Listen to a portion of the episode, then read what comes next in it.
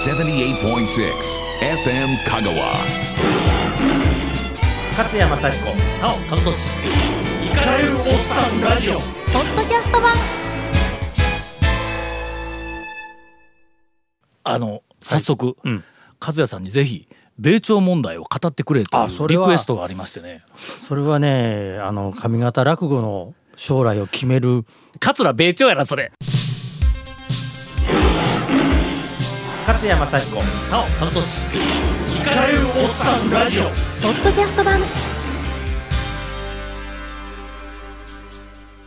もうなんかかなり使い古されたギャグですよ米朝会談とかでも米朝問題で桂米朝を思い浮かべるってね。でも俺毎日新聞にその大活字が、うん。あの踊るたびにやっぱりついそっちに行ってしまわない？関西の人のまあ10人中8人ぐらいがね米朝さん思いますよね。僕らの主義であげか「えー」とか言ってうん。あの活字の大きさやったらねまあうん。仙台やったらまあ分かるようなそのなんていうか「え米朝さんなくなった」みたいなね。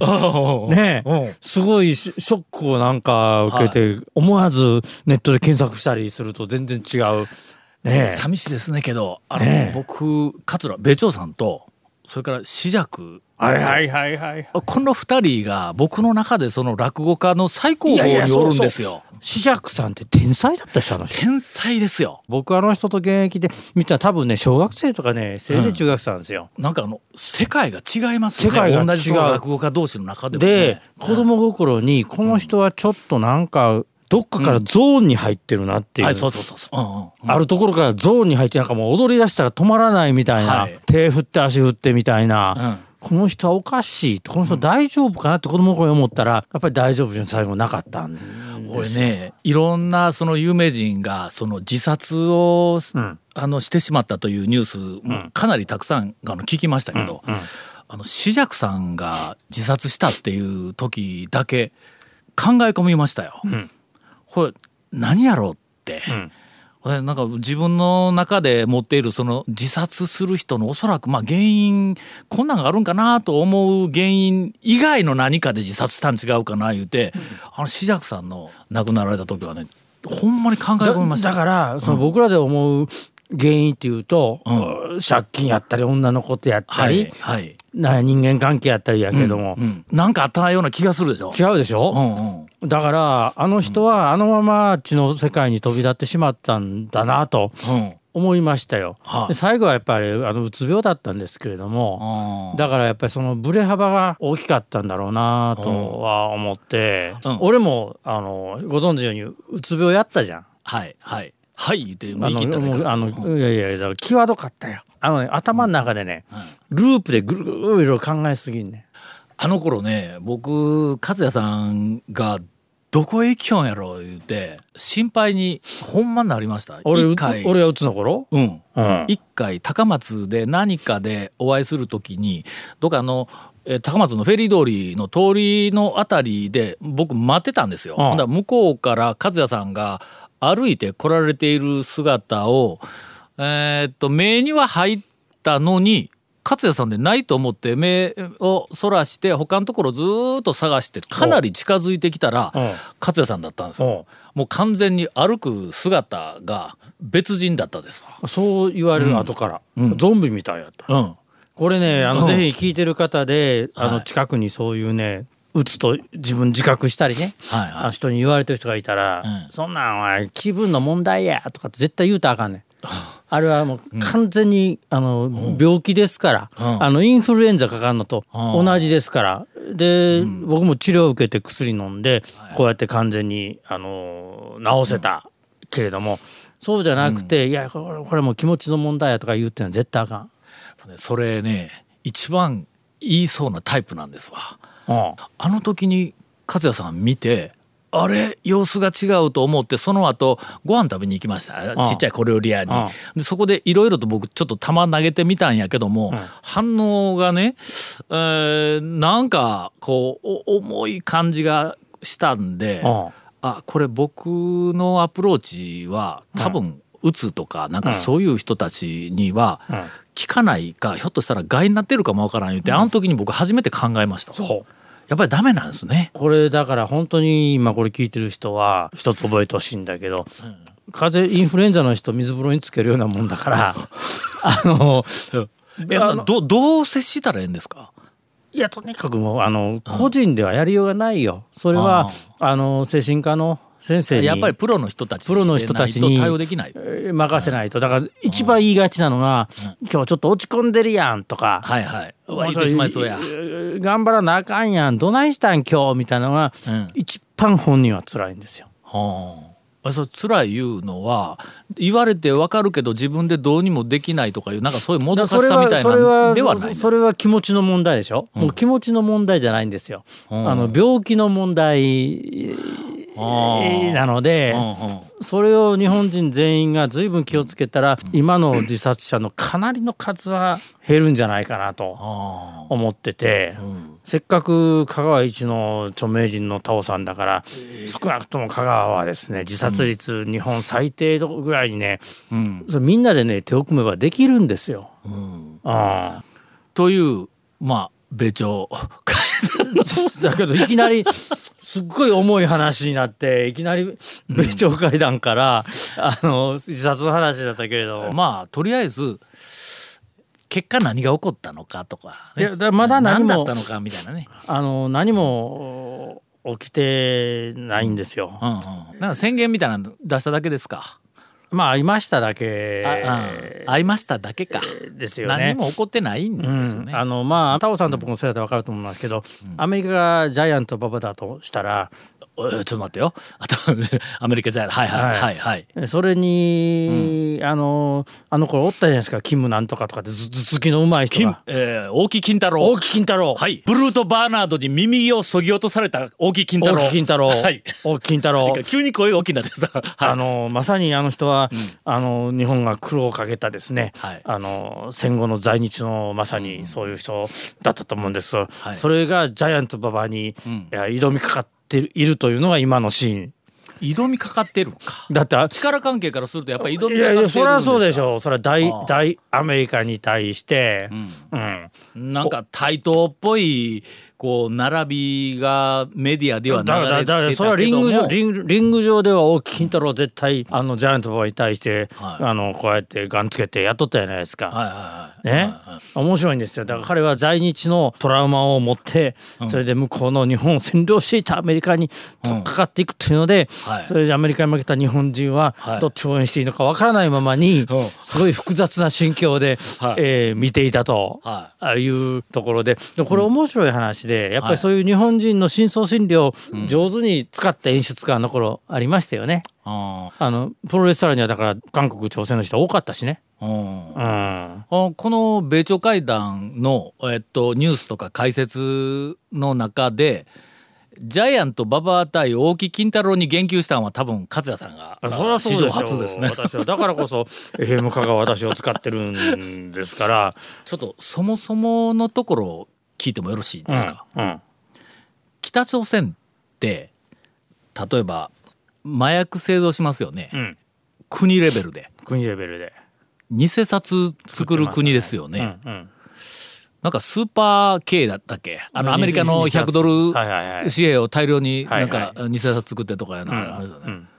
えーまあ国レベルで殺人しますよね。それから国レベルで誘拐し日本ますわね日本人をこれだけあの拉致されてますよね。うん。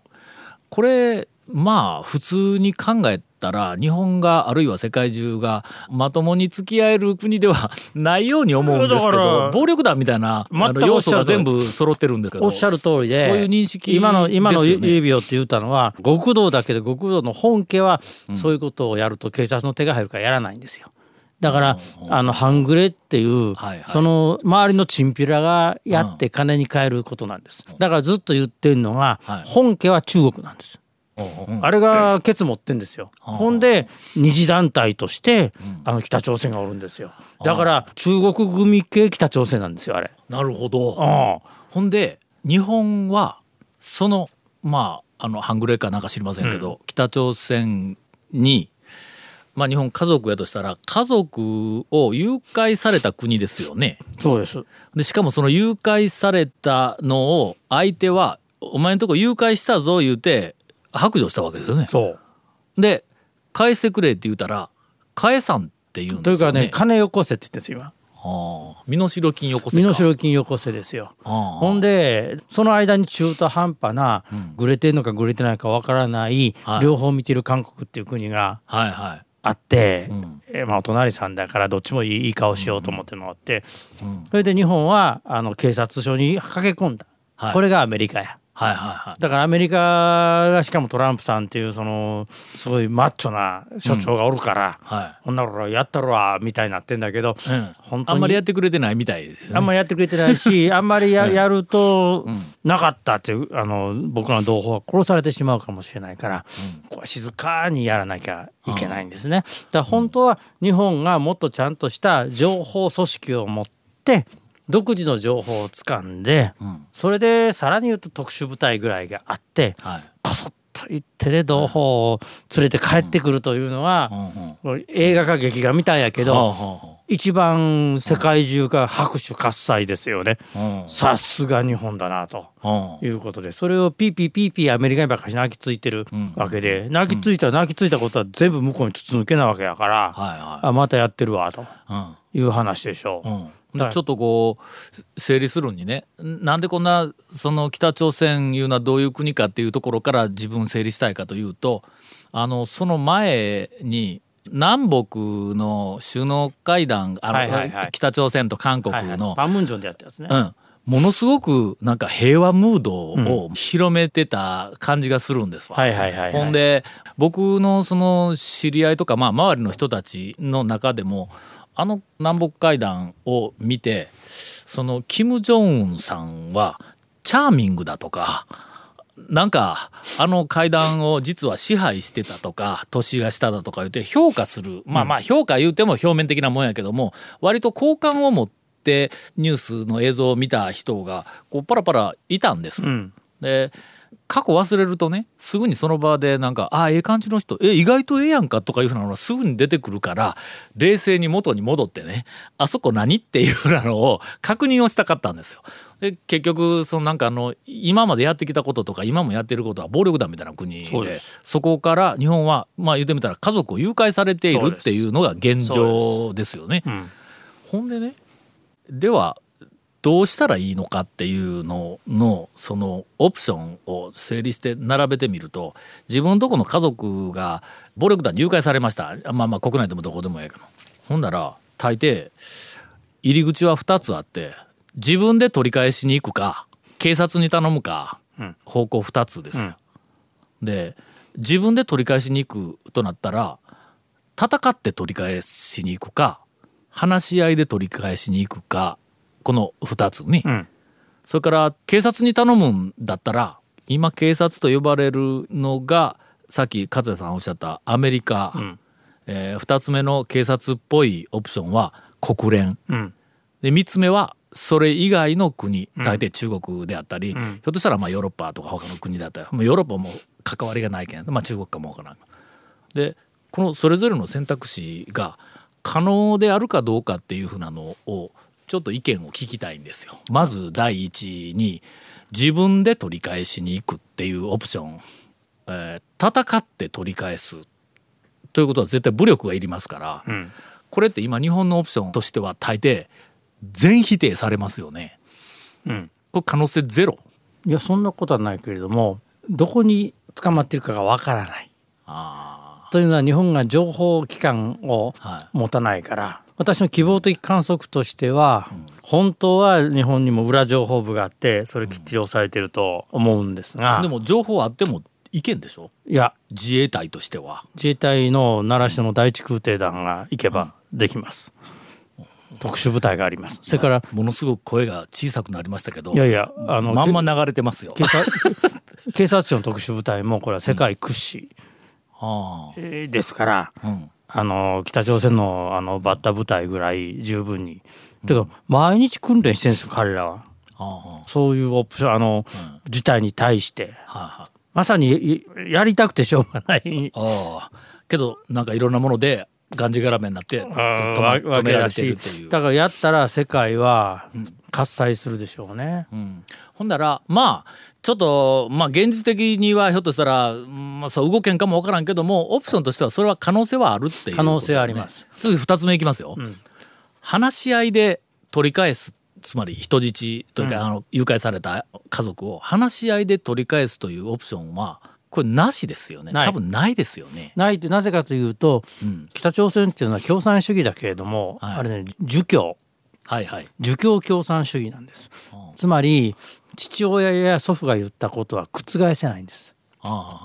たらお父さんやおじいちゃんがあはい。「拉致なんかなかったよ」って言ってる以上、今のあの電話の電受話器みたいな頭したデブが、はひひっくり返すことはできないんです。あで周りもあれ見たらあのものすごくでかい帽子かぶった軍人があはい。あれ頭大丈夫かというぐらい重いでかい。帽子取ったらよく似た髪型が出てきたりはしませんよね。怒られるわ。あかんわこれ。だあちょっと大丈夫か？ここ外これガラスやでおい。いやだからああいう人たちがずっと睨み利かしてるんですよ。ああれがお父さんやおじいさんの世代なんですよ。だって周りじじいばっかりでしょ。うん。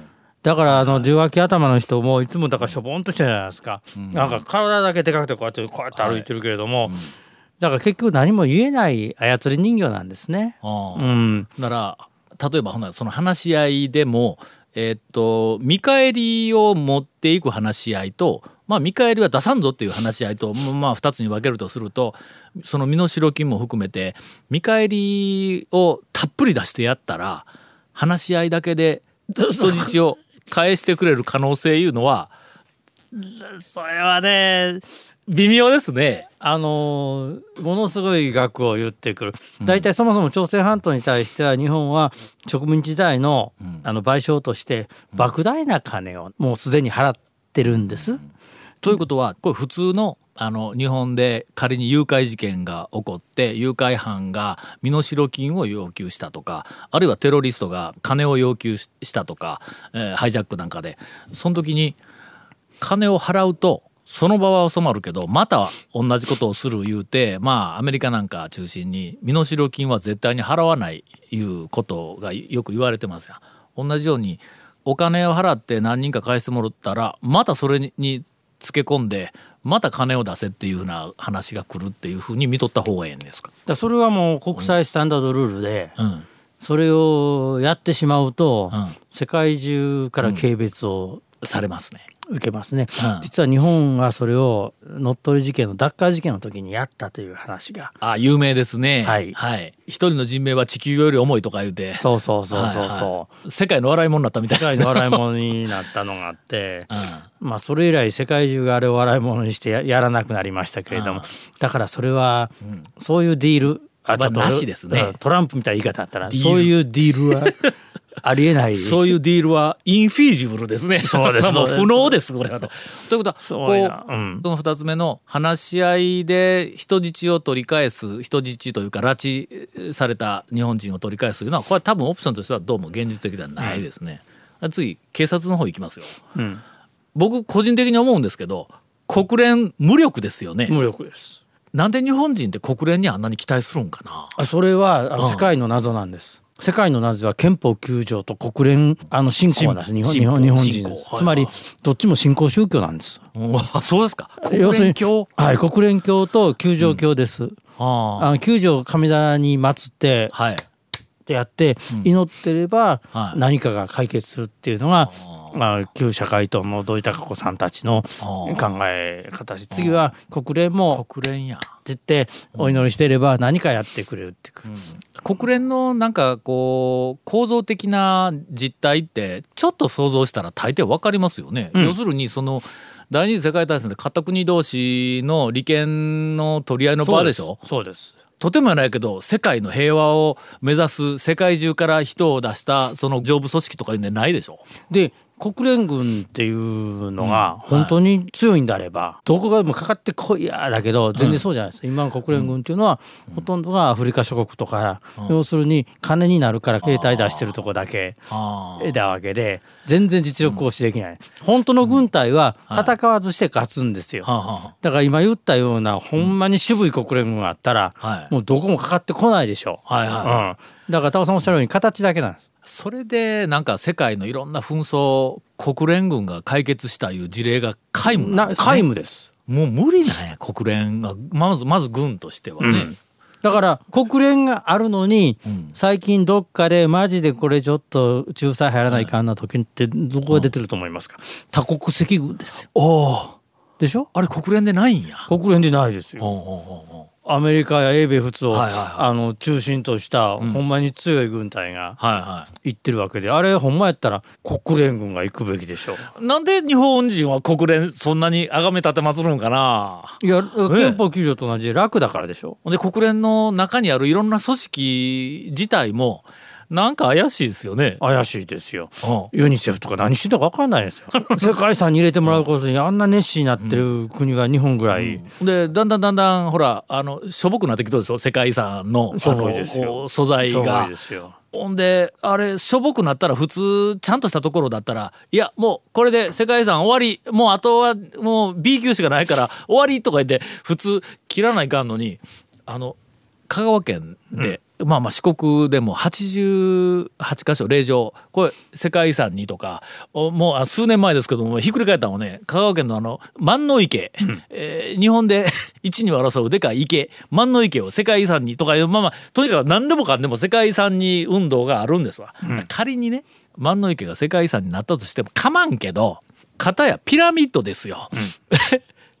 ピラミッドと万能池並べてあかんと思うんですよ。だピラミッドとまあ申し訳ないけど石見銀山もやっぱりさすがにちょっと並べたらいかんと思うんですよ、けどそれがもう全部こう入ってきよるいうことはあそこ国連まあユユネスコにしても国連と同じようになんか変な利権で動きよるまあそなという気が、あのうん。ブローカーがおるよんですよ間に入る。あおるんや。あそれであのロビー活動をして金にするやつがうん「万能池ですよ万能ポンド」って言うんですか？万能。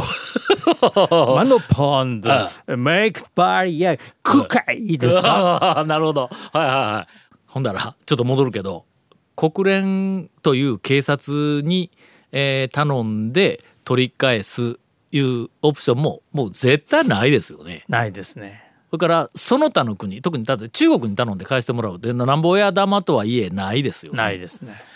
えーというわけで今あの薄々残ったのがえーっとアメリカに取り返してもらういうのと、内緒で自前で実は強いんだぞって、えー取り返しに行くっていうのと今オプション2つしか残ってない。うん。そのうちの一つがこの間の米朝会談ですアメリカに取り返しに行ってもらうってだけどあんまりその気でなかったみたいでしょ、うんアメリカどうも本気で取り返してくれないいうのがこの間の見立てですよねだから今もう袋小路ですね。解決策ないうん。インフィージブルだうん。ここで本気に取り返しに行ったらめちゃめちゃかっこいいけどね。かっこいいけど、それをまず前提にちょっともう今拉致家族を取り戻すためのオプションいうのはほぼないっていうないですね。うん前提に僕らもの考えた方が現実的ですよね。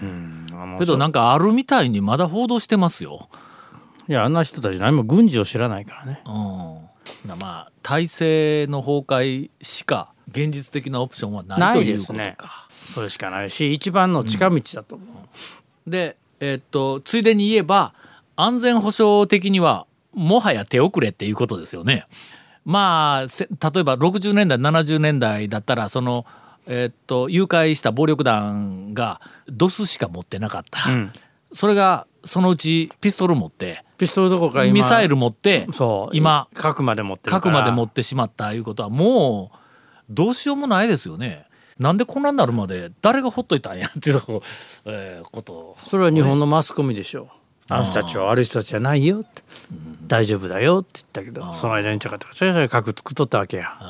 で今までなんか国連のなんかあのうん原子力の査察を入れてはこれは放棄する言うてはいちいち全部保護にしてずっと核兵器の開発をし続けよったんだからあ今回でまたその平和が訪れるとかで寄る人ま大丈夫かなと思うんですけどね。いや全然大丈夫じゃないでしょ大丈夫ない。であの鉄砲ドーンとかのドーンとか ICBM とか撃ってるけれども、あんなのはめくらましでうん。核持ってるでしょ？あれカバンに入れて小型化してますからね今ね。ああ小型のテロリストや核。カバンに入れて万元防護で来て、この高松あたりまで持ち込んで、はい。この局の前でドッカーンって言ったら西日本は壊滅でしょうね、壊滅ですね。だからそういうテロは十分なし得るんですよ。じゃあアメリカが核を使えばって話も最近あって核使ったってあの電話頭は地下数十メートルのところにおるんで結局あの指導部を潰さないとダメだからうん。本当はバンカーバスターっていう地下数十メートルまで貫通する爆弾があるんですよ。うん。あれで相手の位置を特定してうん。やるか、うんで昨日おとついもなんか嬉しそうに人前に出てこうやって振ってたでしょ、はい。そこでタオさんの大好きなゴルゴ13こんな終わり方勝山幸子なお田中俊イカれるおっさんラジオポッドキャスト版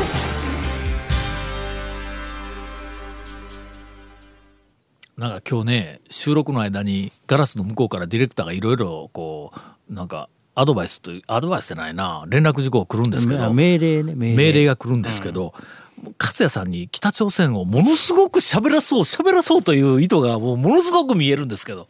だからお前が言いましたよ また放送できへん。けどまああんまりこんなにコミットメントするのはかっこよくないという勝也さんとしてはまあ米朝会談はあー米朝と紫尺の話に落としたいですよね。どっちかというとね。落と。したいです、え本当にあのお二人とも名人でした。え名人でした。あとなんで出てこんのですか。あの後の名人落語家が。いやいや軽いじゃんみんな。たまに見るけどもう耳も当てられない。ペラペラペラペラ軽いじゃん。うんまあ黄金時代だったですよね。そう言われたらあの頃の。そっち行く話今から1時間ぐらいこの話続くから。ではその落語の話はまた来週で、来週。勝山幸子。なお田中俊イカれるおっさんラジオ。ポッドキャスト版。78.6 FM Kagawa.